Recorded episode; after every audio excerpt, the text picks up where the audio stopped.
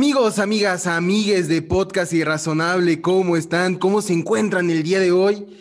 Yo estoy muy contento, muy emocionado y ya auguro que va a ser una hora, hora y media de mucho aprendizaje porque antes de iniciar a grabar ya estuvimos platicando con el invitadazo de hoy y pues ya empecé a aprender muchas cosas. Y bueno, Vamos a hablar el día de hoy de masculinidades, qué es ser hombre, qué significa en el siglo XXI, en la sociedad moderna, qué significa ser realmente un hombre. Y bueno, para eso no me encuentro solo, como ya les dije, me encuentro con Chema Rodríguez, activista, músico, trovador, músico, poeta y loco, nunca mejor dicho. ¿Cómo te encuentras, Chema? El micrófono es todo tuyo. Muchas gracias, oye, muchísimas gracias. Pues, ¿qué te digo? Eh, pues yo súper contento y muy agradecido contigo, querido Alex. Eh, la verdad, pues bueno, esta cosa de las redes sociales y además, bueno, con esta pandemia encima, ha traído como que un, acercamiento inusitado y eh, una expansión, una emancipación del uso de estos recursos tremenda, que a pesar de que tenemos ya muchos años con redes sociales, creo que no se había potenciado tanto, ¿no? A raíz de que la gente tuvimos que eh, aislarnos y encerrarnos en casa. Y pues, ¿qué nos quedaba, no? Pues a los que tenemos el privilegio de tener internet, pues nos quedaba el internet y de repente, pues a través de Facebook, a través de TikTok, a través de Instagram, etcétera, etcétera, la manera de conectar con mucha gente, pues se potenció muchísimo, ¿no? Entonces creo que tanto tú como yo hemos visto cómo de repente de la noche a la mañana nos hicimos creadores de contenido, ¿no? Eh, muy, muy, muy simpático y pues todo ha sido como que en boga, ¿no? Entonces, la verdad, pues, ¿cómo me encuentro yo súper bien de entrada? Hace un año no me habría imaginado que ya estaría yo charlando con amigos así como tú eh, sobre estos temas y que además tuviera esta difusión y este alcance y, y demás, ¿no? Conversaciones que a lo mejor no pasaban de, de que fuera entre nuestros amigos, entre nuestros cuates, con nuestra pareja, eh, etcétera, etcétera, ¿no? Entonces, pues bien interesante, la verdad, eh, y bien contento de poder conectar contigo y con otras personas que hemos conectado y que ha proliferado esta, esta situación de, de hacer estos streamings y que al mismo tiempo eh, vienen pisando fuerte, o sea, estamos dentro del mismo gremio privilegiado de Internet, pero está pisando, está sustituyendo ya eh, definitivamente a la, televisión y otros contenidos que eran así como, pues más impuestos, ¿no? O sea, que se te, son impuestos desde una programación, desde una agenda específica y aquí de repente, pum, ¿no? Salimos unos y otros y otras eh, a difundir contenido y nos vamos encontrando en el camino y nos vamos compartiendo eh, las ideas, las difusiones, los alcances. Y eso a mí me parece un fenómeno maravilloso, de verdad maravilloso. Y pues igual sigo estando, por ende, muy contento de estar aquí contigo y, de, y muy agradecido pues por la invitación. No, no hay nada que agradecer. Y justo, eh, eh, me encantó esa frase de anoche a la mañana nos volvimos quedados de contenido. Y literalmente sí fue así justo en la semana, eh, y un saludo, me manda un mensaje un chico de, no, que encontré tu podcast y muy buen contenido, sigue así. Y pues yo que sí tengo redes, pero yo sigo con los mismos seguidores desde hace cinco años en casi todas mis redes. Pues que me claro. esos mensajes, pues... ¿Qué te digo yo? Tengo, que te gusta? 15 años en, en Twitter o en Facebook y, y no había logrado eh, un alcance como el que durante el año pasado en la pandemia que empezó eh, sucedió con TikTok, ¿no? No, no lo vi venir, que lo habría deseado. Digo, yo soy músico, me dedico a, la canción política principalmente eh, y llevo, no sé, yo bueno, llevo 25 años haciendo esto de, las canciones, pero pues en las redes sociales, pues por lo menos en Facebook sí, que te gusta unos 15 años, y jamás, ¿no? O sea, bueno, vas teniendo tu alcance y vas ahí cosechando un poquito lo que vas haciendo, pero a un ritmo muy lento.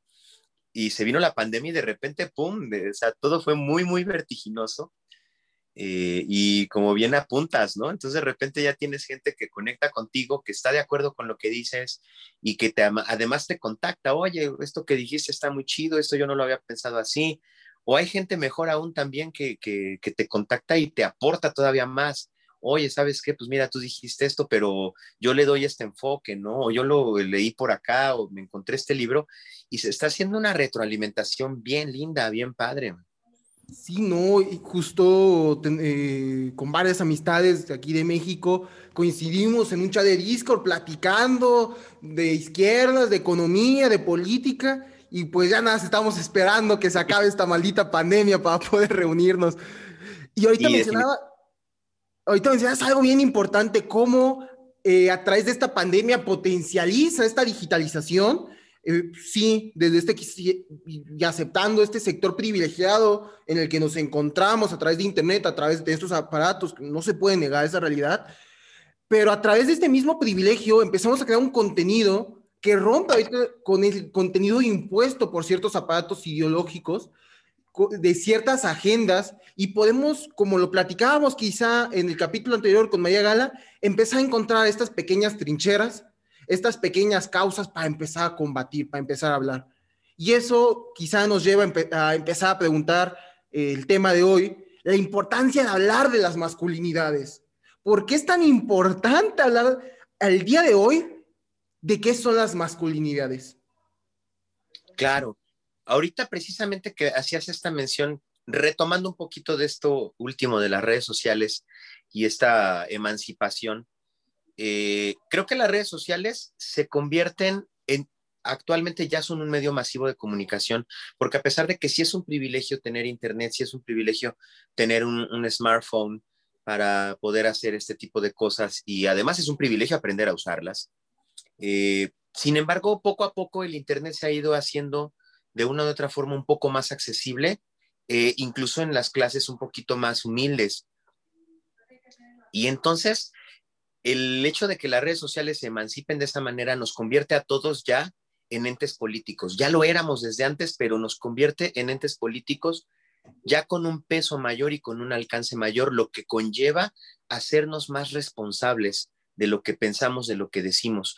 Y creo que estamos viendo una polarización muy importante actualmente entre los ciudadanos de a pie, que somos tú y yo y toda la demás gente, pero que ya no somos tan de a pie en la medida en la que lo que decimos, lo que pensamos, lo que difundimos, empieza a tener un peso. Y entonces esto nos tiene que llevar a la necesidad de empezar a prepararnos, de informarnos, de eh, empezar a ser mejores para darle un mejor uso a esta tecnología y a estos alcances que estamos teniendo. Y entonces, pasándolo al tema de hoy, pues, ¿qué onda con las masculinidades? Pues es una necesidad imprescindible ya hoy en día de replantearnos muchísimas cosas de lo que significa ser como somos. Es otra manera de mejorar, otra manera de eh, hallar caminos para romper con lo establecido, lo que no nos gusta, lo que no sirve, lo que no funciona, y empezar a generar un nuevo contenido, un nuevo yo, un nuevo nosotros, un nuevo organizarnos socialmente de mejor manera, con mejores relaciones, con mejores eh, ideas y dejar atrás de una vez por todas las ideas eh, vetustas, las ideas viejas que no funcionan y que además a lo largo ya de la historia han demostrado su, fracaso, ¿no? Entonces yo lo relacionaría por este sentido, la necesidad, bueno, ahora sí que dentro del argot actualmente que le llaman de, construirnos, eh, se vuelve una necesidad importantísima a los tiempos que estamos viviendo, ¿no? Eh, comentábamos precisamente ahorita fuera del aire tú y yo que tenemos, venimos de una generación muy distinta. Tú tienes 20 años, yo tengo 44. Eh, y pues ya son distintos tiempos, ¿no? Los hombres de tu generación ya no toleran muchísimas cosas que, que están todavía ahí latentes en el status quo y algunos de nosotros, de los hombres de mi generación, ya no están conformes o ya tenemos una experiencia de vida previa de dolores, de fracasos, de momentos que no queremos seguir reproduciendo por el mismo dolor que nos generaron, por el daño que nos hicieron, eh, etcétera, etcétera, etcétera. Y entonces estamos en un momento como muy coyuntural. Eh, donde vamos encontrando esta necesidad de hallar nuevos caminos, porque los caminos viejos ya no funcionan, ya no, bueno, si es que funcionaron alguna vez, ya no funcionan, ya no estamos conformes, ni siquiera nosotros los eh, neo-boomers, los Gen X, eh, estamos encontrando con que ya echamos a perder muchas cosas de nuestra vida y hoy en día nos encontramos que nos queda todavía un pedazo de vida por delante, digamos, vamos a la mitad, pero ya no queremos terminarla como lo terminaron nuestros papás, los boomers, ¿no? Ya no queremos este, morirnos en esa vieja necedad de, pues, de seguir perpetuando la misma, la misma chingadera, ¿no? Digámoslo así. Eh, sin embargo, pues es un camino muy difícil, ¿no? Porque no sabemos cómo, la, la, idea es muy joven, no sabemos para dónde, no sabemos qué es lo que hay que quitar, no sabemos qué es lo que sí sirve, lo que no sirve, y estamos ahí en una especie de, de tormenta ideológica para ir encontrando estas nuevas rutas que, que, pues, que nos hagan mejores y que nos regalen mejores condiciones de vida en términos perdón, en términos de salud mental, en términos existenciales, emocionales, afectivos, sociales, etcétera, etcétera. Sin duda, el parar. Y, retomando un poco, hay eh, un análisis que yo hago y es que las redes sociales potencian el grito ciudadano. Y entonces en ese potenciamiento del grito que tenemos como ciudadanos, y cuando empezamos a tener más seguidores y empezamos a crear una comunidad, a pesar de que mucha gente no lo quiere entender y se quiere escudar en, pues es mi red social y yo publico lo que yo quiera, pues no, hay una responsabilidad que tenemos cuando tenemos, aunque sea la audiencia más pequeña, de no fomentar discursos de odio. o sea, ya no nos yo me digo, yo ya no me meto ya a más allá, no fomentar discursos de odio, que para empezar es ilegal, o sea, y que ahí es donde se perpetúa la libertad de expresión. La libertad, el derecho a la libertad de expresión se termina cuando empiezas a fomentar discursos de odio. Y entonces, en esta responsabilidad y en estos nuevos tiempos de responsabilidad que tenemos que estar generando y creando, pues como lo comentas, es la necesidad, ¿no? Tanto de las nuevas generaciones, de mi generación, como las que ya pasaron, como la tuya y las que están, pues sí es una deconstrucción porque si yo soy de la idea de que no puedes construir una casa con pilares viejos y con pilares malos, por eso hay que tirarlos, hay que tirar y hay que romper con estas estructuras, pero es un proceso de construcción. Eh, en, estas, en estos tiempos donde la bandera del hombre deconstruido se ondea tanto, y yo me río, porque entonces yo, yo me río mucho de estos personajes que o andan por debajo, andan caminando con el manifiesto comunista debajo del brazo, o con la bandera de izquierda, y, cuando los, los cuestionas, pues no, pues igual así, hay muchos hombres que van con la bandera de construido y luego y te sientas a platicar y dices, no, yo me declaro feminista. Y, ya no es, el meme del facepal, pégate la cara. Porque entonces no has entendido que no has entendido nada. Exacto, exacto. Híjole, aquí tocas dos puntos eh, bien, bien importantes, dos luchas, mejor dicho, bien, bien importantes. Obviamente lo que es la, lucha de clases y por el otro lado, pues la lucha de, las mujeres, la lucha de género. Entonces, eh, obviamente, bueno, eh, están inherentemente ligada la una con la otra, a pesar de que son distintas, pero como bien decías, a lo mejor dentro de la lucha de clases está esta parte de cierta incongruencia donde enarbolamos la bandera de una idea en la que creemos, de una utopía en la que creemos, pero a la hora de la práctica, a la, hora de la praxis, como se diría, eh, pues pareciera que no lo estamos realmente llevando a cabo. Sin embargo, también hay, hay distintas falacias eh, y procesos dentro de lo que es empezar a llevar a la práctica una idea, ¿no? Porque es, un, por ejemplo, es un argumento, comillas, eh, un argumento típico que, que las alas conservadoras avientan en contra de las personas que tenemos esta intención de generar cambios, ¿no? Como la típica y la vieja confiable de, ah, es que eres anticapitalista con iPhone, ¿no? O es que eres este socialista con coche y ese tipo de cosas y que en realidad son cosas que además ya se han respondido muchísimas veces desde hace muchos años, pero por la misma desinformación, por la misma falta de reflexión de la información misma, por la falta de pensamiento crítico, eh, una, no la sabemos responder y dos, no la sabemos responder para nosotros mismos, para eh, darnos, eh, retroalimentarnos de el cómo aplican estas ideas dentro de la vida cotidiana y que no se trata de seguir una receta de cocina nada más, pero tampoco se trata de hacernos güeyes, ¿no? Que ahí es donde me iría al tema de género, donde los hombres tenemos y se ha puesto esta extraña moda de los aliados deconstruidos, ¿no? Porque pues ahora ya nadie quiere a los machos, ¿no? Ahora las mujeres ya despertaron desde hace mucho, pero aparte las mujeres jóvenes eh, ya no pretenden eh, enamorarse y engancharse con los machitos, ¿no?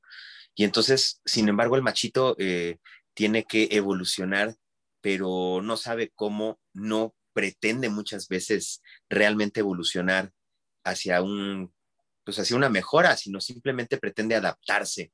Y entonces, ah, bueno, pues ahora cómo le hago para manipular a la, a la mujer, para conseguirme lo que yo quiero y mis mezquinos fines, pues entonces ahora empiezo a estar de acuerdo y a apoyar el movimiento feminista.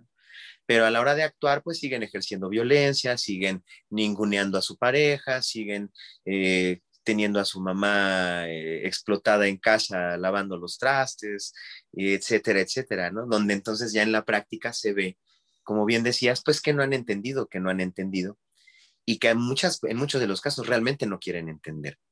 Pero bueno, pues es parte del mismo proceso y pues por eso la gente en la medida en la que nos puede ir cayendo el 20 poco a poco, pues hay que ir empujando, hay que ir empujando, ¿no? A lo mejor ahorita para mí, a mi edad, pues ya me resulta fácil, después de unos años de, empezar a cuestionar mis comportamientos, mis construcciones y demás, pues a lo mejor ahorita ya me suena fácil hablar, pero previo a esto, pues tengo una vida de por lo menos 40 años, 30 y tanto de años, en donde he sido un reproductor y he ejercido todo este tipo de comportamientos, actitudes, eh, construcciones violentas, machistas, misóginas, etcétera, etcétera, etcétera.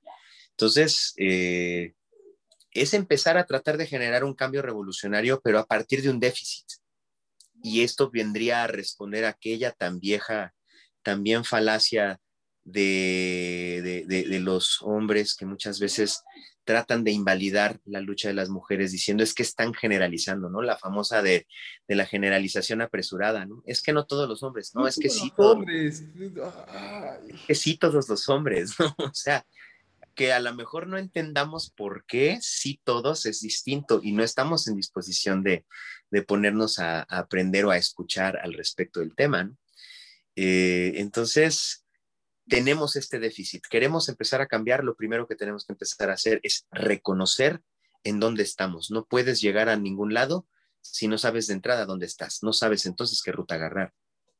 Y, creo que tocaste un punto bien importante y, va muy de esta parte, es traerlo a, hablarlo, traerlo a la mesa, empezar a cuestionarnos, a criticarlo, porque entonces no se hablaba y hasta hace unos años no era un tema tan público, podríamos decir, no, pues ciertos eh, lugares, pero sí ante los tiempos que estamos viviendo, hasta ante estos tiempos revolucionarios eh, y ante la lucha que están llevando las compañeras, pues si este se trae a la mesa las masculinidades, siento que se han llevado, como bien lo dices, han agarrado eh, personajes deleznables y hombres deleznables y nefastos, la bandera de la alianza y del machi y del y la deconstrucción masculina para sus intereses mezquinos y entonces, pero continuamos, ¿no? Es el, sí, todos los hombres, porque entonces el qué ser un hombre eh, es creo que una gran interrogante que nos lleva, ¿no? Y, justo antes de entrar al aire, y les eh, estamos platicando, hace una semana se volvió viral un libro de la, de la prepa La Salle, de formación en valores. Qué barbaridad, mano. No, qué, qué barbaridad. Y ahorita que lo mencionas, yo soy este, yo soy egresado de ahí hace muchos años. ya no, ya... Las escuelas religiosas, eh, hasta el día, las que me tocó a mí hasta hace algunos años, todavía continúan. Aquí en mi estado de Michoacán fue una eh, universidad religiosa, la que llamó a la marcha por la familia, porque sí, no, no se puede abortar, pero que, pero que eh, las familias homoparentales adopten. No, ¿cómo creen? Sí, sí, sí. El, conservadurismo simplemente se adapta, pero el conservadurismo precisamente por definición no quiere cambiar, no cambia y pretende morirse sin cambiar. Adaptará algunas cosas en la medida en la que le convenga o en la medida en la que por la misma supervivencia le sea necesario, ¿no? O sea, creo que por, en un sentido analógico, creo que lo vimos durante los cuatro años anteriores que sucedió el gobierno de Donald Trump allá en, Gringolandia. Eh, previo a Donald Trump, había crímenes de odio, principalmente raciales, porque sabemos que la sociedad estadounidense es una sociedad supremacista blanca, en realidad, sean demócratas o republicanos. Eh, sin embargo, ya llevaban varios años y bueno, teniendo ya un presidente de tez morena, eh, pues como que se iba acentuando este discurso donde el racismo ya no era aceptado, donde el racismo no estaba bien, donde el racismo era un discurso de odio, etcétera, etcétera. Y entonces los conservadores, los supremacistas blancos estaban escondidos, no era que hubieran dejado de existir, ¿no? Entonces llega Donald Trump, gana la elección y ¡pum! O sea, les abrieron la, reja, ¿no? Les abrieron el corralito y salieron así como, como borregos, como gallinas, eh, a cometer otra vez crímenes de odio y, la manera en cómo se multiplicaron los crímenes de odio raciales específicamente, los abusos policíacos hacia personas de tez morena o latinos o, etcétera, etcétera, fue tremendo.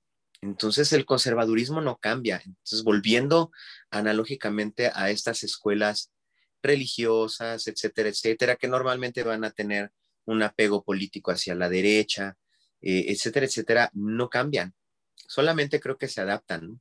Te comentaba precisamente hace rato que yo estuve en esa, en esa preparatoria aquí y, este, y en mis tiempos era una preparatoria, no era mixta, era de puros hombres.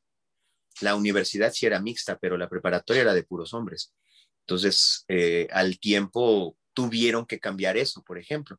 ¿Por qué? Porque pues, la Salle pues, estaba eh, llevada en cierta medida por los hermanos lasallistas, etcétera, etcétera. Tenía este sentido religioso.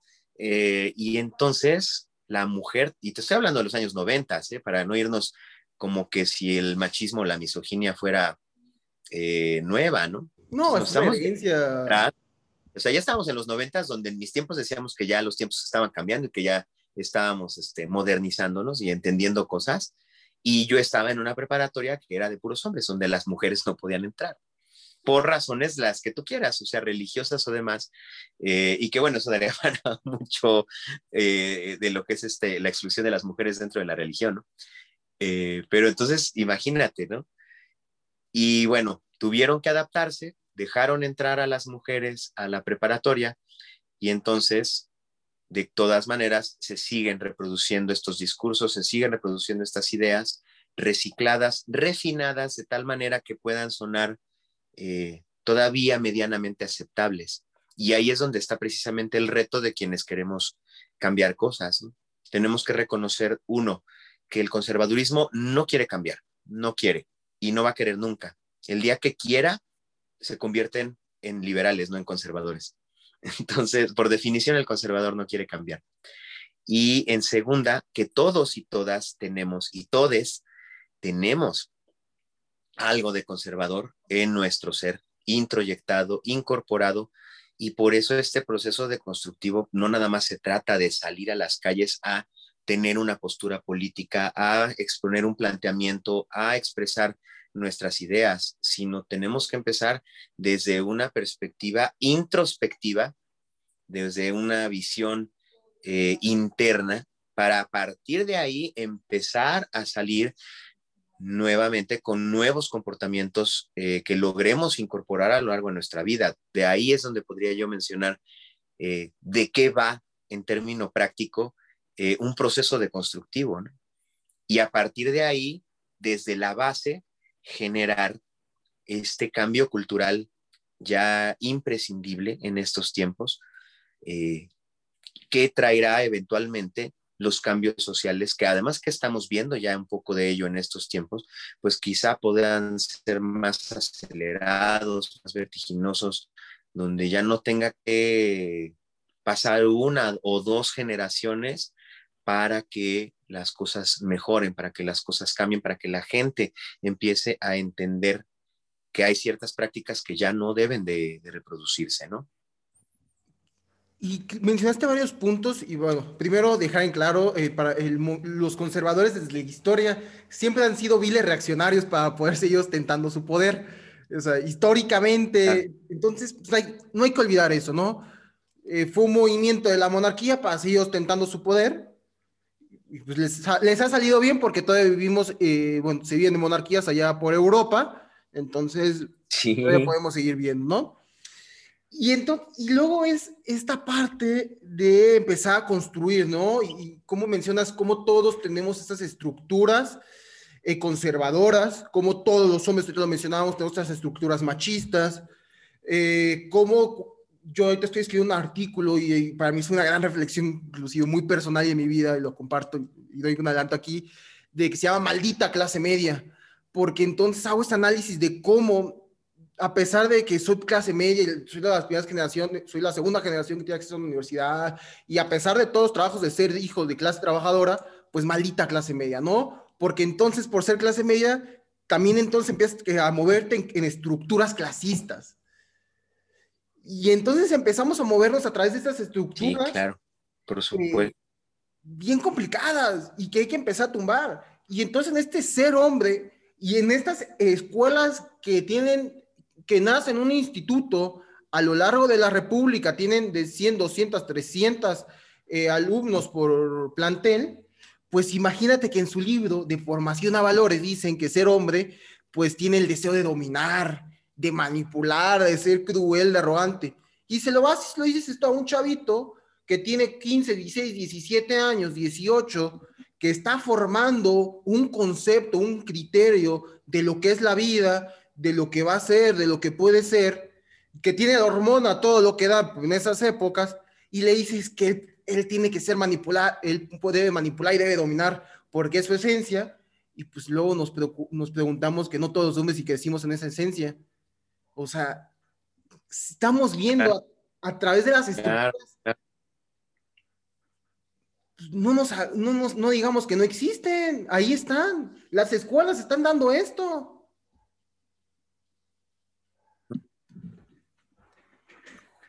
Sí, es, tremendo y, además eh, es seguirse adaptando y que a nosotros nos siga pareciendo normal, nos siga pareciendo que este tipo de acciones pueden pasar desapercibidas y que todavía pasan desapercibidas, ¿no? Ahorita eh, que mencionabas este, pues este libro precisamente de la escuelita esta, que además te lo dan como libro de texto y dice formación de valores, Entonces, cuando tú escuchas formación de valores, pues obviamente estás pensando pues en un poco de moral, estás pensando en ética, eh, si quisiéramos ponernos serios, ¿no? Y ya cuando lo empiezas a ojear y empiezas a leer y vas encontrando toda la cantidad de, de, el adoctrinamiento desde la estructura que te están promoviendo o que están promoviendo entre jóvenes y muchachas que apenas están empezando a tener conciencia de sí mismos, apenas están empezando a, hacerse preguntas eh, sobre su propia individualidad, sobre su interior, y apenas están empezando a interiorizar sus conceptos más allá, o sea, están empezando a romper el cascarón, por así decirlo, eh, en término existencial, y tú ya les estás bombardeando con una estructura terrible, ¿no? O sea, por ahí, y que además no es nuevo, ¿no? Esta cosa de hacer la separación de sexos eh, como si los cerebros fueran distintos eh, y que eso se ha dicho, se ha mentido con eso muchísimas veces, incluso usando la ciencia de pretexto, ¿no? Entonces es, es terrible, ¿no? O sea, llegamos a 2021 y a veces pareciera que no, no hemos cambiado nada, no hemos entendido nada, ¿no? A lo mejor nada más somos los mismos borregos, pero con tecnología, ¿no? No. Y eh, esta misma estructura es impresionante cómo nos va poniendo, eh, bueno, yo lo, yo lo resumía hace mucho en alguna conversación, lo resumía con, eh, no importa en qué punto de la pirámide estés, siempre podemos encontrar la manera de oprimir y de ser oprimidos al mismo tiempo. Y, y, retomando lo que bien decías, maldita clase media, ¿no? Porque en la medida en la que somos oprimidos es en la medida en la que podemos oprimir a las clases marginadas y que eso nos da una sensación de ese privilegio, nos da una pequeña probada de lo que es ser el, explotador, de ser el opresor.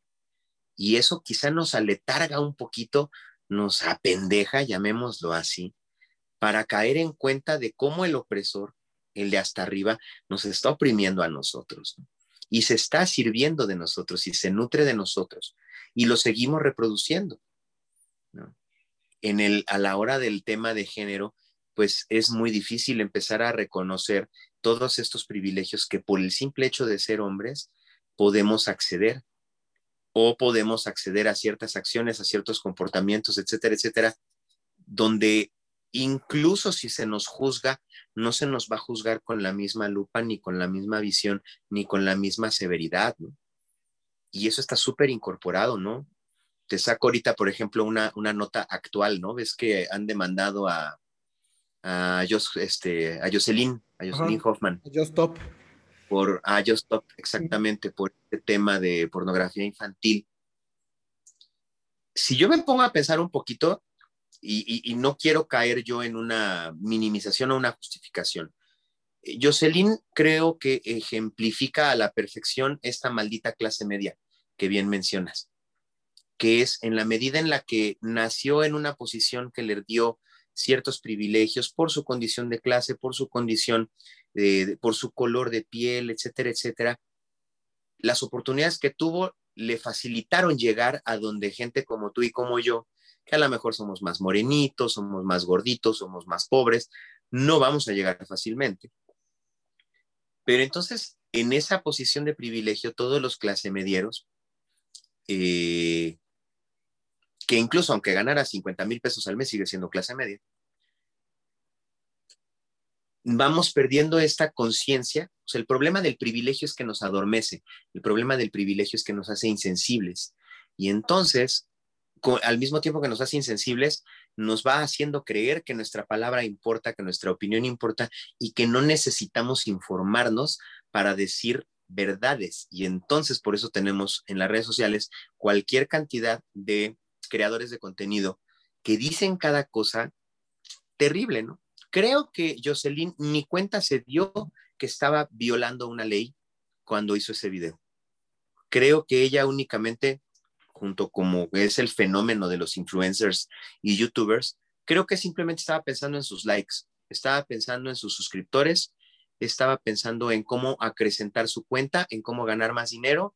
Creo que vio en la polémica del caso una oportunidad de eso, de generar polémica, de generar morbo para, pues, para su propio beneficio, pues desde su visión individualista. Y no se dio ni cuenta por su desinformación, por su ignorancia, porque porque el ser clase media o media alta no te quita lo cretino y no te quita lo tonto, no te quita lo ignorante. Entonces, creo que, ni, creo que no se dio cuenta de que, de que quebrantó una ley que bueno, está discusión y no quiero decir ahorita ni que es culpable ni nada de eso, pero independientemente de que eso ya lo va a determinar un juez en su momento, pero sí hay una revictimización y no necesitamos jueces para eso, es evidente. Entonces, sí hay una revictimización del caso. Pero esto que te estoy diciendo es puro antecedente, porque ahorita todo el mundo se le está comiendo en las redes sociales. Todo el mundo está pidiendo justicia, todo el mundo está exigiendo justicia y de aquí también voy a retomar lo que decías de los aliaditos deconstruidos. Eh, todo el mundo ya la está crucificando. Si ella cometió un delito y va a pagar por ello, solo va a determinar un juez y tiene que ser de ser así y que sus privilegios no tengan peso para que ella pueda librarse de ello. Pero fíjate que este suceso que ella hace viene a raíz de un caso de violación y nadie está hablando de los agresores. Nadie. ni siquiera los nombres. Exacto, justo ahorita iba a mencionar eso, es claro que eh, en este caso hay una revictimación, pero es, es la ironía, y no, es que en la defensa de, un personaje tan nefasto como es Just Stop, y vamos a hablar desde el personaje que es Just Stop, no, ya ni de Jocelyn, que en su vida puede ser otra cosa, del personaje que vende, que es un personaje nefasto. Ok, sí es un personaje nefasto, pero eso no implica que tengamos que dirigir la cámara, a pesar de que es un personaje público, solamente a ella, cuando hay cuatro personas, cuando hay cuatro hombres acusados de violación. Y donde, y donde hay un segundo hombre acusado también de distribución. Te voy a interrumpir un segundito ahí, porque creo que das clavo. Así de sutil es el privilegio masculino, así de sutil es el privilegio de raza, así de sutil es el privilegio de clase, eh, etcétera, etcétera. Cuando tenemos que hablar de privilegios, tenemos que hablar de la sutileza. Entonces, a cualquier ser humano conservador o muy eh, que tenga este conservadurismo muy incorporado en su mente, le puede parecer una mera coincidencia, pero no es coincidencia. No es coincidencia que estén crucificando a una mujer y que en ese momento, por el simple hecho de ser mujer, sus privilegios de clase ya se fueron al diablo, ¿eh? Ahorita ya a nadie le importa que ella tenga dinero, a nadie le importa que sea clase media alta, a nadie le importa que tenga millones de seguidores. No, la están juzgando desde su condición de mujer y la están, o sea, la están atacando y están exigiendo justicia porque sí hizo algo malo. Pero hay cuatro hombres que hicieron peor dentro de lo que es este caso. Y nadie está hablando de los cuatro hombres que hicieron peor. Tenemos a cuatro violadores que siguen gozando del anonimato, ¿sí? y tenemos a una mujer que está siendo crucificada por un delito muchísimo menor y que todavía por cuestión de tecnicismos y, y de eh, justo el debido proceso, todavía no sabemos si va a ser culpable o va a ser inocente. ¿sí? Entonces, sí, sí es un personaje nefasto en términos éticos, en términos morales, etcétera, etcétera. Pero esta diferencia donde un violador todavía puede seguir siendo anónimo y nadie sabe quiénes son, ni a qué se dedican, ni dónde, nada. No, y donde hay otro chavo de, que quedó de ella de Jocelyn ya no sabemos hasta la presión arterial. Entonces, ese es el privilegio masculino. Ese es un excelente ejemplo del privilegio masculino que gozamos todos, sin excepción, y que todos lo hemos tanto gozado como incluso ejercido en un momento dado. Y para volver a la necesidad de generar nuevas masculinidades, tenemos que empezar por reconocer cómo funcionan las viejas masculinidades. Y este es un buen ejemplo, pues, de ello, de ese privilegio, y todos lo hemos gozado, todos hemos cometido actos que en un momento dado pueden ser minimizados, ¿no? Eh, y te lo digo a lo mejor en términos de, a lo mejor en mi generación era típico, ¿no? Que, que hacías una estupidez y, y papá o mamá decían, pues es que son muchachos, ¿no? Pues es que son muchachos pendejos y entonces hicieron una estupidez y a lo mejor esa estupidez era algo mucho más grave, ¿no? Como a lo mejor ser un junior que eh, por ir borracho manejando se embarró en un poste y lastimó a alguien, ¿no? Eh, y, actos que, que no puede simplemente minimizar a esa condición de privilegio de decir es que es joven o es que es rico o es que es hijo de no sé quién, eh, etcétera, etcétera, etcétera. Y todos los privilegios son acumulables. Entonces, de ahí es donde también entra este concepto interesante de la interseccionalidad. Todos los privilegios y las opresiones son acumulables. No es lo mismo ser un hombre eh, blanco, heterosexual, cisgénero, de formación cristiana, eh, clase media o clase alta. y entonces imagínate, desde toda esa mar de privilegios, uno está opinando, uno está diciendo, uno está eh, diciendo cualquier cantidad de cosas. Pero aquí lo que a mí no me parece una coincidencia en el caso, en este ejemplo que te pongo Jocelyn, es que todos esos privilegios que ella tiene ya se fueron al caño en el momento en el que es una mujer acusada de un delito. Y que de ese mismo delito, el delito más grave es el de violación, perpetrada por cuatro cabrones y a esos cuatro cabrones nadie los está buscando, nadie les está investigando su vida, no son personajes públicos todavía hasta el momento, pese a que están siendo procesados por un delito muchísimo más grave que el haber difundido material pornográfico de una menor de edad, que no es poquito, o sea, lo que hizo Jocelyn no es poquito, ¿sí? Pero no se compara con lo que hicieron estos cabrones. Justo, eh, y bueno, hay varios puntos que, quisiera retomar, pero claro, eh, y como lo hemos venido platicando, no es defender a, a Jocelyn, pero inclusive es dar los nombres, ¿no? Y justo ahorita ya lo logré encontrar, que es que no se olviden los nombres de Carlos R., de Julián G., Axel A. y Nicolás B., que ellos son los que están acusados de violación, que no se olviden esos nombres. Porque imagen que hay de este caso, no salen esos nombres, sale primero Just Stop y su cara. Porque es mujer y es famosa y entonces eso vende más que poner cuatro nombres de cuatro fulanos acusados de violación y el amarillismo en redes, pues ya lo conocemos, y el amarillismo en los medios y el amarillismo machista en los medios, pues es una verdad, una triste verdad que tenemos que lidiar y tenemos que combatir. Y también es una ironía que justo por este delito de pornografía infantil, que no, como lo dices, no es nada eh, a la ligera que se tengan que tomar, pero no solo está siendo eh, denunciada Jocelyn, sino también hay otro, un chavo llamado Patricio A, que también está siendo denunciado por eso mismo. Y de este mismo chavo, que es el mismo delito, eh, que ya no por, por el mismo, y entonces ahí, ahí está el ejemplo que venimos platicando. Se traba un poquito, igual, eh, a ver si se reinicia un poco el internet y me interrumpes con toda confianza. ¿Me escuchas tú a mí? Ya, ya te escucho. Ah, ok, perdón, sí. Justo, eh, se trabó un poquito, igual si quieres repetir lo que comentabas, de, pues, ahí está el privilegio, es justo... Creo que mencionaste perfecto, eh, y, creo que es otro gran ejemplo de lo que es, eh, te están crucificando a Jocelyn porque cometió algo grave, bueno, presuntamente está cometiendo un delito grave, pero el otro tipo, Patricio, está cometiendo el mismo delito y nadie está hablando de él. Y volviendo a, eh, bueno, era como lo que, lo que mencionábamos ahorita que se me dio, pasmó un poco la señal. Yo también quisiera tomar este ejemplo retomando, bueno, enfocándonos en los violadores. Eh, es una violación multitudinaria, o sea, múltiple, entre varios. ¿De dónde habrán sacado estos tipos la necesidad de crearse una escena de ese tipo y sentirse orgullosos al respecto de participar, de ser protagonistas en un filme donde cometen este tipo de acción. Pues evidentemente de la cultura de la violación y de la educación sexual a través de la pornografía.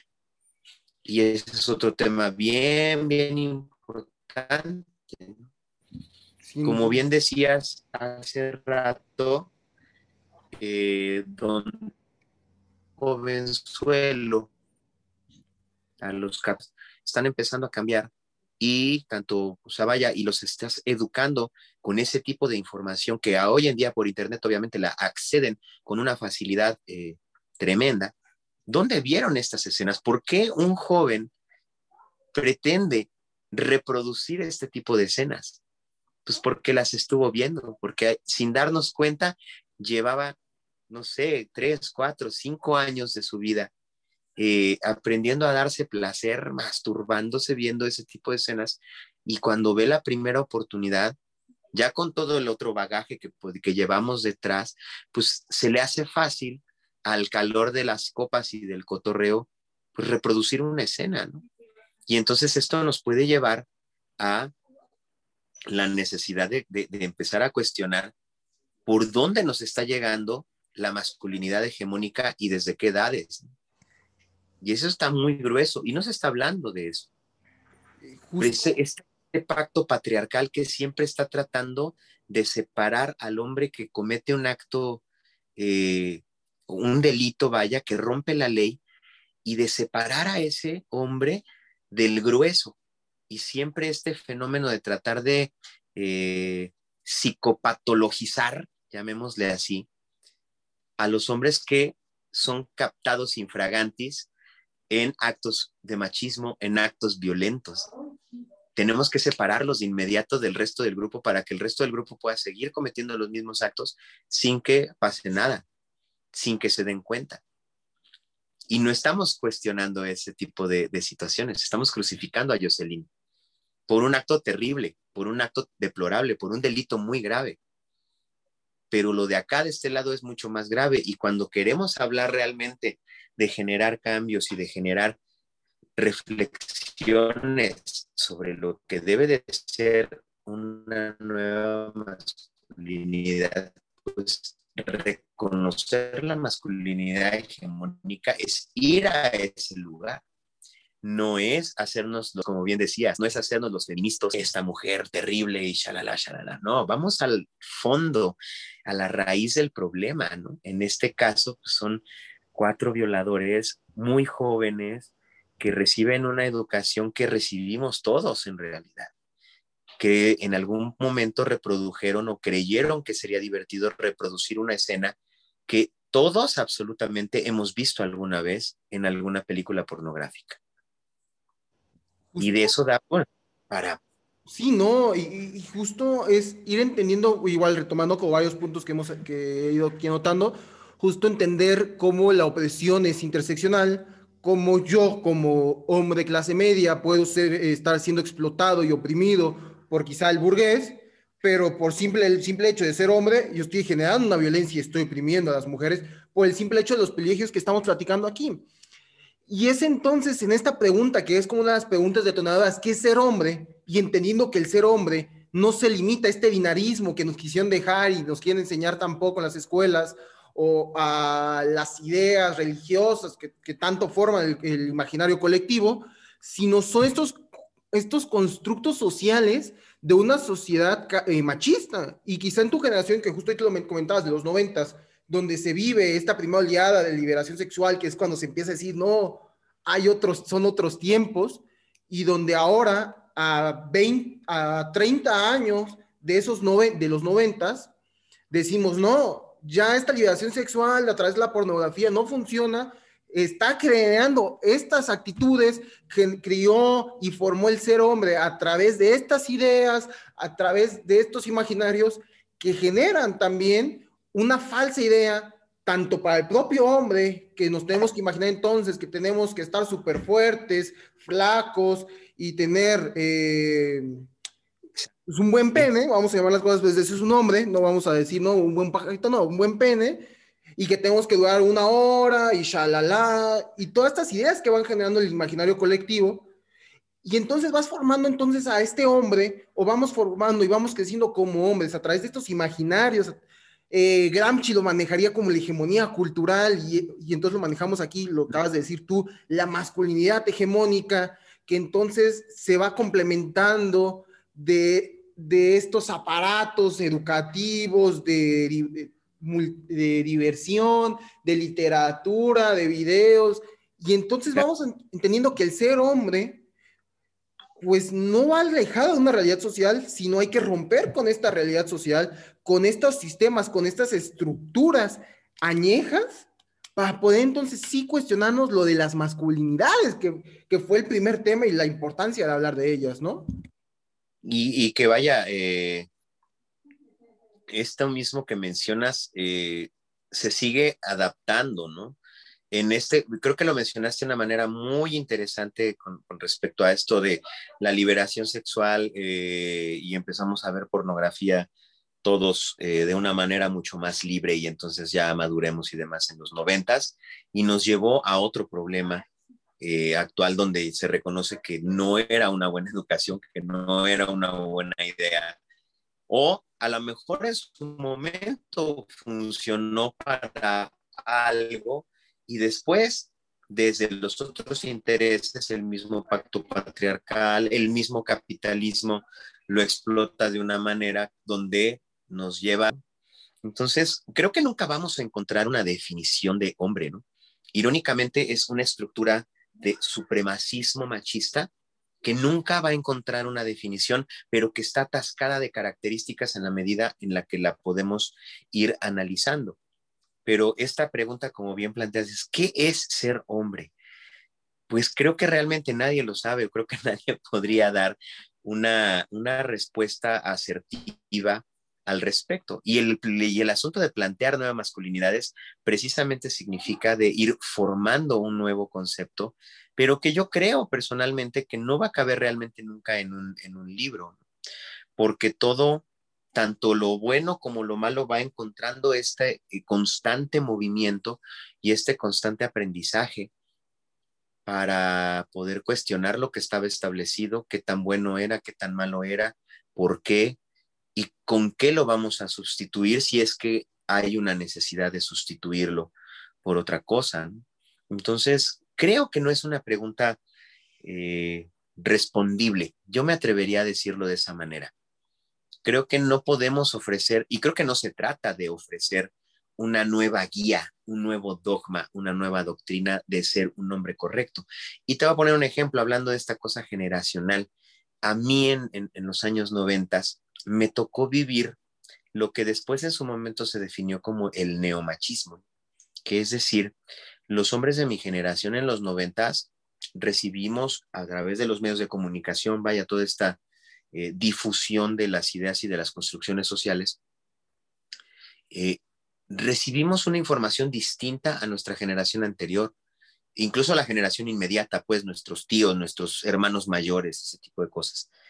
En los ochentas pues todavía era así como que demasiado normal el, papá golpeador, eh, la mamá golpeadora, el marido golpeador, etcétera, etcétera. En los noventas, cuando nosotros éramos adolescentes, eh, se nos empieza a vender un modelo distinto. Otra vez se vuelve a adaptar esta, este machismo. Y entonces los hombres ya no éramos golpeadores.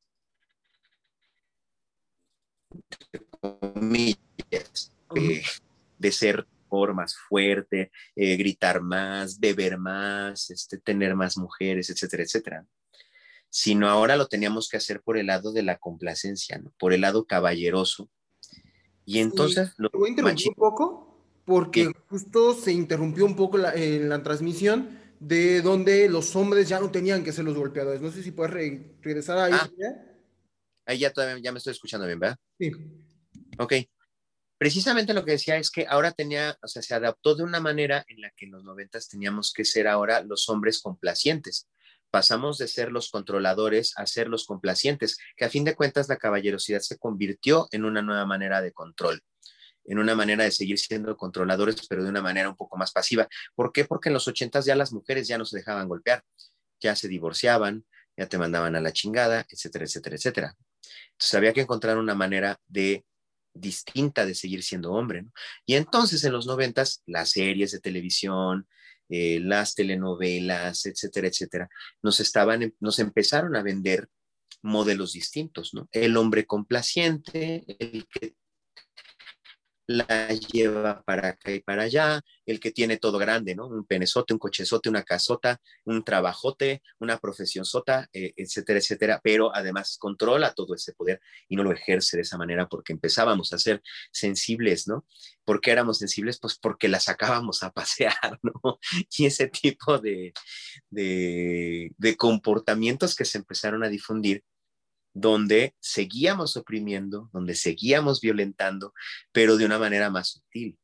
Entonces, y siguió evolucionando, evolucionando, evolucionando. Entonces, creo que el movimiento de qué es ser hombre estará condenado a ser una definición indefinible, pero llena de características y nuestro trabajo es encontrar esas características que puedan ir rompiendo con la hegemonía actual para generar una nueva construcción que ya no esté basada en la violencia y que ya no esté basada en el control, que ya no esté basada en la competencia, que ya no esté basada en el supremacismo de género, que es el machismo, básicamente, ¿no?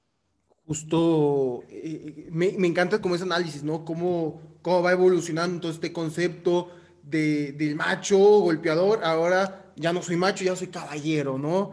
Y entonces ya te abro la puerta, yo te pago, yo soy quien domina, pero ya no ejerzo mi fuerza a través de una fuerza física, sino ahora es una fuerza quizá a través del capital, a través de otros medios. Claro, pero ya te cuenta y como que no vas a aflojar. ¿no? Ajá, no, y entonces empezamos a crear eh, estas ideas, estos conceptos de, ah, pero ¿cómo? Si yo te estoy, me estoy declarando, ¿por qué no? ¿Por qué me vas a rechazar? Exacto. Y, que justo, pues lo pasa, eh, bueno, este 14 de febrero no se vio tanto porque hashtag pandemia, pero pues 14 de febrero anteriores, pues justo eh, los falsos soldados caídos, ¿no? Que pues, no, y que, que es algo que yo digo y, que abiertamente me, me, disculpo, entre comillas, eh, porque es un proceso de construcción que toca afrontar, ¿no? Porque crecemos en estas estructuras, que no es excusa, pero pues ya se va a evitarlas, ¿no? Que debemos estas estructuras de cómo si yo te compré las flores, te hice la manta, pero pues no, no es no, y está bien, y es entender que no es no, y que no quiere andar contigo, y no es un soldado caído, simplemente pues decidió que no quiere nada contigo. Y eso también está perfecto.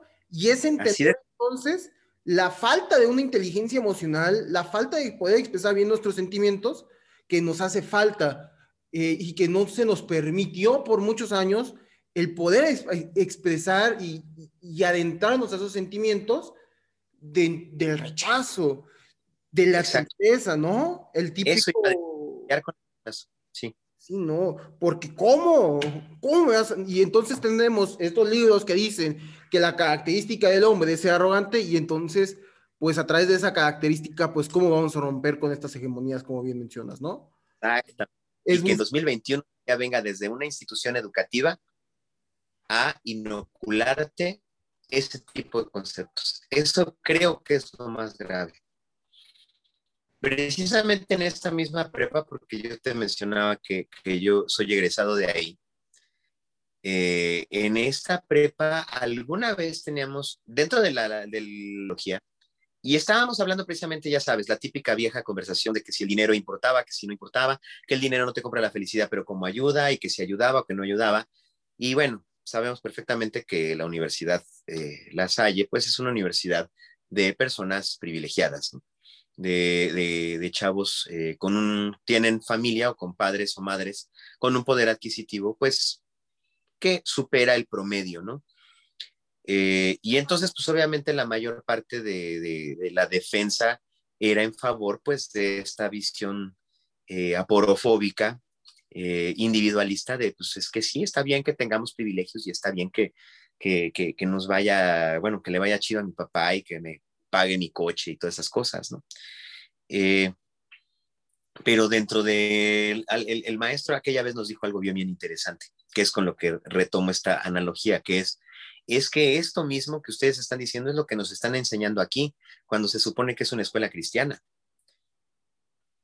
Y así de sasca, me reí mucho y retomo, ¿no? O sea, se vuelve mucho más grave cuando una institución educativa, que puede ser público-privada, ¿eh? para que no entremos ahí en polémica con, con respecto a eso, cualquier institución educativa ya de entrada tiene un poder ideológico tremendo, tremendísimo. Y si eso se ejerce sobre muchachos que apenas están aprendiendo a aprender, está todavía mucho más grueso, porque lo que tú les pongas en ese libro te lo van a creer y lo van a tomar como una ley, como una regla a cumplir. Entonces, cuando tú le pones en un libro de valores a un muchacho que tiene que ser ese tipo de hombre, está muy grueso y que eso todavía esté sucediendo en 2021. Y es precisamente desde donde hay que eh, retomar esta necesidad imprescindible de, cuestionarlo, Sin duda, y, justo, y volvemos como a lo que hablábamos al principio, en su momento, al principio del capítulo de redes sociales, pero en general, cuando tienes una comunidad tan grande, tu voz y, tu, y lo que tú digas tiene un peso y tiene, y tiene una responsabilidad. Y entonces en 2021, pues no te puedes estar dando el lujo de decir que el hombre pues está en su instinto dominar, manipular y ser arrogante y cruel. Porque entonces, pues no. Y entonces tú tampoco, eh, tu influencer que tiene 5 mil seguidores y 70 mil en TikTok y que te ven 10 mil personas, y que TikTok es una plataforma donde hay puro chavito, la mayoría son chavitos, pues no te puedes estar hablando y, promoviendo el machismo y promoviendo discursos de odio y promoviendo eh, falacias eh, y mentiras, porque tienes una cara, aunque tú digas, yo soy una persona a pie, pues sí, somos ciudadanos de a pie, no, no ejercemos ningún poder, pero el, tenemos una responsabilidad y un poder... No, ejercemos un poder institucional. Ah, justo es lo que iba a corregir. Ejercemos un poder social. Si, por ejemplo, mencionamos este, y como bien decías, ¿no? En TikTok, que es una red social que principalmente la ven chavitos, o sea, jóvenes adolescentes, eh, y tienes influencers de la calidad y de la calaña de Luisito Comunica, man, donde puede hacer su anuncio del tequila, tus nalguitas serán mías y, lo vende como un chiste. Y los muchachos de 14, de 15 años, de 13 años se están riendo de eso. Y pero desde ahí ya empiezan a asumir que para poder acceder a tener relaciones con una mujer es a través de emborracharla. Y aparte, sin mencionar la cosificación del cuerpo de la mujer, donde estamos reduciendo el cuerpo de una persona, es importante decirlo así, no el cuerpo de una mujer, el cuerpo de una persona, de una persona a ser simplemente nalgas por razón de género. ¿no? Está muy grueso. Y está muy grueso precisamente, está, vaya, nos está quedando muy grande el paquete de tener peso social. Nos está quedando muy grande el paquete de ser personas públicas con, una, eh, con un perfil que tiene cierta cantidad de seguidores en una plataforma de difusión masiva. Nos está quedando muy grande. Eh, en la medida, o sea, proporcionalmente al peso social que tienen nuestras opiniones, ¿no? Quien quieras, de Cayo de Hacha, de Chumel Torres, ¿no? O sea, el ridículo que hizo Chumel eh, en todo el tema del racismo, y no pasaron ni 20 minutos de que hizo un drama y de que hizo todo este rollo por, porque le cerraron el foro, y el mismo foro que luego le abrieron de forma privada y donde Tenoch le puso la arrastrada de su vida eh, de una manera muy sutil e inteligente, pero no pasó ni media hora para que el tipo volviera a tuitear las mismas tarugadas, los mismos chistes racistas, los mismos chistes clasistas y que lo va a seguir haciendo, pero el tipo tiene 5 millones de seguidores en Twitter y lo que diga, muchísima gente lo, va, lo sigue reproduciendo, lo retuitea, se lo cree, se lo dice al amigo, se lo dice a la mamá, se lo dice a los hijos, etcétera, etcétera. Y entonces tenemos un problema de que en la medida en la que las redes sociales nos empoderaron a nosotros, también nos empodera a ellos y se sigue todo adaptando. Entonces es una lucha eh, cruel, es una lucha férrea la que tenemos por enfrente todos y todas las personas que queremos eh, generar un cambio y peor aún cuando en este caso de lo que es la masculinidad está tan secuestrada por un sistema patriarcal que no importa qué tan bajo estemos en la pirámide de clases, seguimos manteniendo ese privilegio por el simple hecho de ser hombres. Y ahí es donde está la magia del patriarcado. Y eso está bien grueso. Hasta el hombre más pobre ha tenido una mujer en casa haciendo el trabajo. Y eso está muy feo, está muy grueso. Y nos resalta esta necesidad tan imprescindible de, y que no lo estamos haciendo como tal, de empezar a deconstruir la masculinidad para que desde nuestra trinchera, en lugar de apropiarnos del discurso feminista, desde nuestra trinchera generar un movimiento que traicione este sistema patriarcal. Y para poder hacer eso, primero tenemos que reconocer que sí todos los hombres, que sí todos estamos en esa posición de privilegio por el simple hecho del género que tanto se nos asignó como el que nosotros asumimos más adelante. Sin duda, eh, abordas varios temas eh, bien importantes, ¿no? De cómo estos influencers eh, carecen de toda responsabilidad social y me recuerda mucho, ya no solo influencers, figuras políticas, que no, tenemos el claro ejemplo del presidente y lo que está ocurriendo.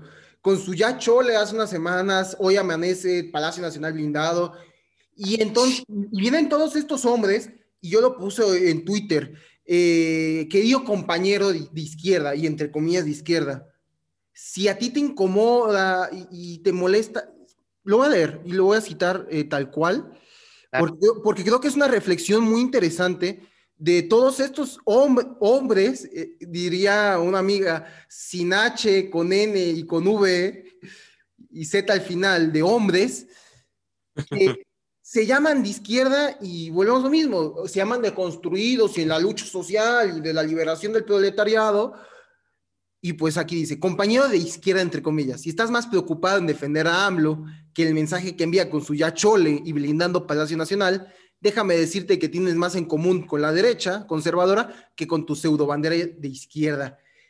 Por supuesto. Y es algo bien delicado, y, lo comenzabas ahorita de clase, pero hasta ideológico, y aquí lo mencionamos ideológicamente, y entonces justo, y retoma un poquito este concepto de qué ser hombre es, pues no solo hay un solo hombre, porque hay que, creo que es lo primero que hay que ir rompiendo con esta binariedad hombre-mujer, que tanto, eh, que que tanto está costando es entender, no hay uno solo hombre, que se repitan ciertos estereotipos, quizá es también en el sentido de, que al ser lo que sostenta una estructura patriarcal y machista, pues se tienen que repetir si no vas a ser segregado de la manada, pero creo que nos toca y creo que la responsabilidad es traicionar a esa manada, traicionar a esas estructuras y combatirlas. Creo que eh, justo sería una parte de mis propuestas, y, un poquito ya cerrando, para no pasarnos tanto de tiempo.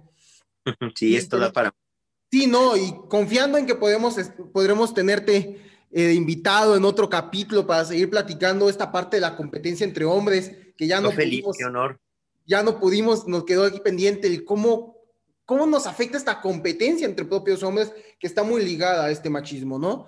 Pero justo una parte, y para ir cerrando una parte de mis propuestas, sí es, y lo, lo traje en algunos capítulos cuando abordamos esto, es traicionar compañeros, compañeros, traicionemos a este sistema patriarcal, traicionemos a estas estructuras machistas y que si nos van a, que los que segreguemos y los que señalemos con el dedo, seamos nosotros a los que están haciendo esas conductas machistas y esas conductas misóginas. Que ya no sean los que ostentaron el poder el que, los que están ostentaron el poder machista sean los que nos señalan nosotros como los raritos, como los que quieran, sino nosotros señalarlos. Porque en estos tiempos de cambio es vital empezar a traicionar y empezar a cuestionarnos todos los días. Sin un cuestionamiento diario y crítico, pues de nada nos sirve llamarnos que estamos trabajando en nuevas masculinidades, porque somos en todo lo mismo que estos aliados. Esto sería de mi parte. No sé, Chema, ¿con qué, qué propuesta, con qué te gustaría cerrar? Me parece buenísima tu propuesta. Yo añadiría que sería no nada más empezar a traicionarlo, sino a empezar a organizarnos entre nosotros, que es decir, empezar a, encontrar a estos prójimos que están, no que están deconstruidos, porque eso nunca va a suceder, sino que están inconformes, que están confundidos, que no saben para dónde, igual que nosotros, eh, empezar a encontrarnos entre nosotros y empezar a generar nuestra organización colectiva y empezar a generar nuestras acciones colectivas eh, para poder combatir y para, pues el primer paso, como bien dices, de traicionar a este sistema, pues es empezar a hacer desde la individualidad estos actos de, pues, salirme de los grupos de WhatsApp donde se comparten packs, eh, hacer señalamientos a nuestros amigos, a nuestros hermanos, sobre todo a nuestros hijos. Bueno, tú todavía estás muy joven, pero quienes tenemos hijos varones, eh, hablar con nuestros hijos, con nuestros hermanos, con nuestros tíos eh, eh, y empezar a hacer el señalamiento, empezar a hacer el güey incómodo. Sería el, el primer paso a lo que tú bien dices que es esta parte de traicionar convertirnos en el familiar incómodo, convertirnos en el amigo incómodo. Y en la medida en la que claro que vamos a perder amistades y claro que nos van a relegar, empezar a encontrarnos entre nosotros, que encuentres al, nuevo hermano, al nuevo compa, al nuevo hermano incómodo, para que nos sigamos incomodando entre nosotros y al mismo tiempo empezar ya desde un sentido más colectivo a generar incomodidad en la parte conservadora, ¿no? Y yo para ello me iría todavía un poco más atrás. ¿Cómo poder empezar a traicionar este sistema? Pues empezando a hacer conciencia de que, pues de cuál es nuestra realidad, cuáles son nuestros comportamientos, etcétera, etcétera. Y no es fácil verlos. Los hombres, este, si reconocemos eh, que estamos educados en el machismo y reconocemos que somos machistas, estamos en realidad buscando un monstruo que no podemos ver. Y ahí es donde sí nos conviene aprender a escuchar. Yo esa sería mi primera propuesta antes de pasar a tu propuesta de, de traicionar, sería aprender a escuchar. ¿A quién? Pues al oprimido. Si estoy en la posición de privilegio, tengo que empezar a escuchar al oprimido antes de explicarle. Y ese es un fenómeno que tenemos bien incorporado los hombres, ¿no? Siempre tenemos cuál es la idea del feminismo correcto, en lugar de escuchar a las mujeres. Entonces, ¿cómo empezar a darnos cuenta de cuáles son mis actitudes y demás? Pues el, movimiento feminista lleva mucha vanguardia en ello, llevan décadas, por decirlo menos, o sea, décadas, digamos, de esta última, no voy a decir oleada, porque eso lo usan los del otro lado, Eh, pero bueno, de eh, la última generación de pensadoras eh, y activistas que, que, han aportado al movimiento y a la teoría feminista, pues han hecho ya muchísimos análisis muy fuertes, muy interesantes al respecto de lo que nosotros necesitamos aprender y darnos cuenta. Entonces, siempre es bueno cuando estás en la posición de opresor aprender a escuchar al oprimido, para que empieces a encontrar la manera de detectar en ti lo que necesitas empezar a cambiar. Entonces, empezar a dejar de invalidar a las mujeres es lo que podríamos que empezar a hacer. Empezar a escucharlas. No vamos a... Ocupar sus espacios, a, dejar de querer ocupar sus espacios, que también es bien importante. Claro, claro.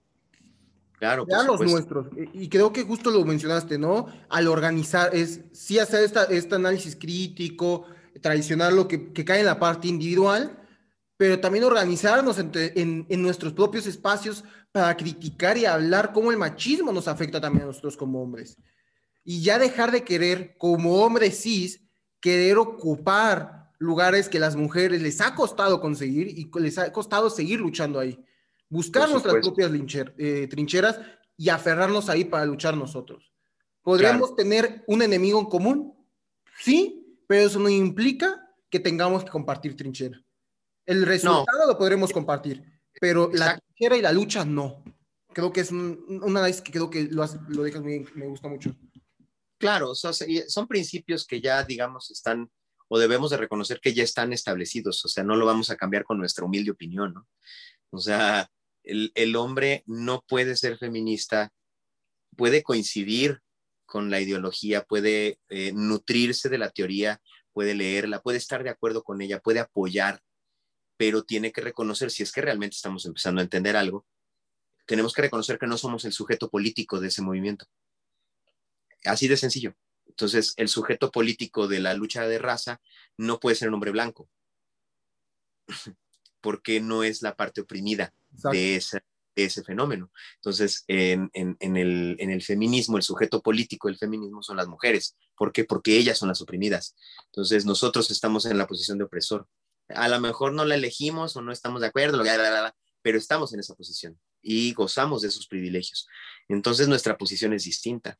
Quizá a lo mejor, y quedará para otras conversaciones, quizá no hemos sabido hacer esta dicotomía entre estar de acuerdo con la ideología feminista, estar de acuerdo con la teoría feminista, aprender de ello, leerla, aceptarla, incorporarla y ser sujeto político del movimiento. A lo mejor ahorita con lo que lo estamos diciendo eh, es un buen tema. A lo mejor muchos hombres no han entendido el por qué no pueden, por qué no podemos, vaya, eh, ser feministas. Entonces es porque simple y sencillamente no somos el sujeto político, estamos en otra posición. Nuestro movimiento tiene que surgir desde nuestra posición, desde nuestra propia organización colectiva y ya en esta organización, como bien decías, ahí es donde tenemos que desahogar esta necesidad de hablar entre nosotros los compas, cómo es que nos afecta a nosotros, porque a una mujer no le importa cómo nos afecta a nosotros el machismo, porque pues nosotros, o sea, ella tiene otros problemas y además muchos de esos problemas se los estoy causando yo. Entonces, por supuesto que no quiere saber que yo venga a contarle mi vida, ¿no? Eso lo tenemos que hablar entre nosotros, en nuestro propio espacio, generar nuestro propio espacio seguro de ser, como decía hace un momento, los hombres incómodos, de ser los nuevos compas incómodos a los que nos están sacando de las fiestas o ya no nos están invitando porque decimos cosas raras o porque hacemos señalamientos molestos y porque somos unos mazapanes, generación de cristal, eh, florecitas, etcétera, etcétera. Eso no le corresponde a las mujeres escucharlo no les corresponde a ellas que nosotros nos ahoguemos con ellas. Tenemos que generar nuestro propio espacio con nuestros propios prójimos, que ya hay muchos círculos de masculinidades que se están empezando a organizar entre grupos de apoyo y demás. Hay que buscar este tipo de espacios, hay que generar este tipo de espacios donde los hombres, entre hombres, con esta iniciativa y con este objetivo de mejorar las cosas, sí tengamos ya un espacio seguro donde podamos hablar de nuestras emociones, de donde podamos hablar de cómo nos afecta, cómo nos ha partido la Mauser, eh, todo este sistema y de cómo podemos entre nosotros empezar a, a, romper con ello, a salir de ello y a compartir experiencias, frustraciones, etcétera, etcétera, que es lo que ellas hicieron ya en su espacio desde hace mucho. Exacto, creo que justo generas esta gran reflexión y me, y me encanta. Eh, igual por cuestión de tiempo, eh, igual nos vamos despidiendo, pero confiamos poderte tener aquí porque pues quedan muchos eh, temas pendientes, la parte de organizarnos, ¿no? De cómo empezar a generar, creo que ahorita al final empezamos a generar más temas aún y pues aquí podríamos seguir. Ahorita estamos grabando, iniciamos a las 8, ya casi van a ser las 10 entonces, y podríamos seguir toda la noche aquí platicando de estos temas que dan para mucho. Pero bueno, dime, Chema, ¿dónde te podemos encontrar en tus redes sociales? Igual aquí abajito van a aparecer todos tus links, pero bueno, ¿cómo te podemos encontrar?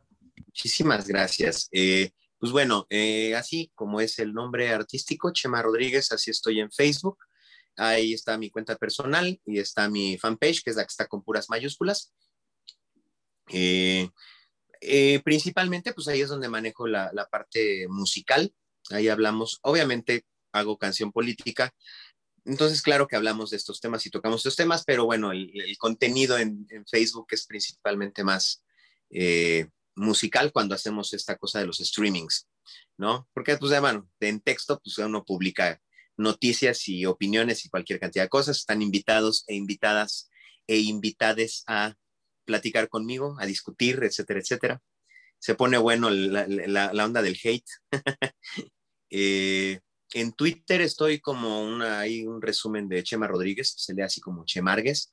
Eh, y en TikTok estoy como Chema Rodríguez Trova, ahí es donde manejo principalmente estos videos y estos contenidos eh, con el asunto de perspectiva de género. Ahí metemos un poquito menos de, de música, pero bueno, estaremos ahí como todo, irá evolucionando y adaptándose, pero ahí el tema principal en TikTok es política y perspectiva de género. Y en Instagram, pues bueno, lo llevo muy, muy a la par porque la verdad es que sí es demasiado dedicarse a, no, es imposible dedicarse de lleno a, a, a tanta red social. Entonces el Instagram, pues es como una especie de, primito del TikTok. Realmente lo que publico en TikTok pues, se publica en Instagram, pero procuro estar ahí al pendiente de los comentarios y de la gente que amablemente interactúa con, uno, ¿no? Entonces, pues estamos así, Chema Rodríguez Trova en Instagram y en TikTok, eh, y pues, Chema Rodríguez en Facebook y en Twitter. Y pues muchísimas gracias, mi Alex. La verdad es que ha sido una conversación muy, muy sabrosa. Eh, creo que elegimos el tema de una, creo que no nos dimos cuenta que agarramos un tema eh, muy, amplio, Muy amplio, justo lo que iba a decir, pero... Y por con el tiempo que, que, ocupamos, a lo mejor lo podamos enfocar en ocasiones posteriores en, en un solo tema, quizá más específico de donde podamos desenmarañarlo eh, sabroso, digámoslo así. Pero bueno, como quiera que sea yo. Como la primera mirada y perspectiva creo que funciona es hablar primero de las masculinidades, qué son, qué es ser hombre y lo que fuimos abordando y ya en posteriores, entonces ya confío, ya y queda aquí grabado que ya también se está apuntando, eh, pues ya ir limitando entonces el tema y darle con todo, pero igual como una primera mirada, ¿qué son las masculinidades? Pues creo que queda como anillo al dedo una gran charla, un honor poder compartir micrófonos, yo lo he dicho siempre. Este... Y me, voy súper contento, la verdad, y me llevas también con lo que bien aportaste, me dejas la cabeza eh, inflamada, me llevo varias cosas eh, en el tintero, eh, en el cuaderno que vamos a estar masticando, ¿no? Y qué gusto. Ojalá que esto tenga eventualmente, tanto para ti como para mí, como para todos los que están haciendo este tipo de podcasts, de streamings, de contenidos, ojalá que tenga cada vez más alcance y que podamos irnos encontrando más entre nosotros, que vayamos hallando a los nuevos compas, a la nueva familia, que podamos generar una nueva fraternidad, eh, como lo que las mujeres lograron con la sororidad, que ya no sea un pacto patriarcal, que ya no sea una fraternidad cómplice, que no sea una fraternidad eh, encubridora, sino que sea una fraternidad comprensiva, una fraternidad eh, propositiva, una fraternidad que nos lleve realmente a encontrar lo mejor de nosotros, ejercerlo y a plantarle frente al conservadurismo vetusto, inservible y dañino que es la masculinidad hegemónica, ¿no? Confiemos que así sea y bueno, no olviden seguirnos también en nuestras redes sociales, Podcast Irrazonable y bueno, a organizarnos, a seguirnos criticando y a derrumbar estas estructuras que es lo que toca y bueno, nos estamos viendo la próxima semana, no olviden ser disruptivos, sean irrazonables nos estamos viendo. Muchísimas gracias, Chema. No, al contrario, Alex, estás muy bien.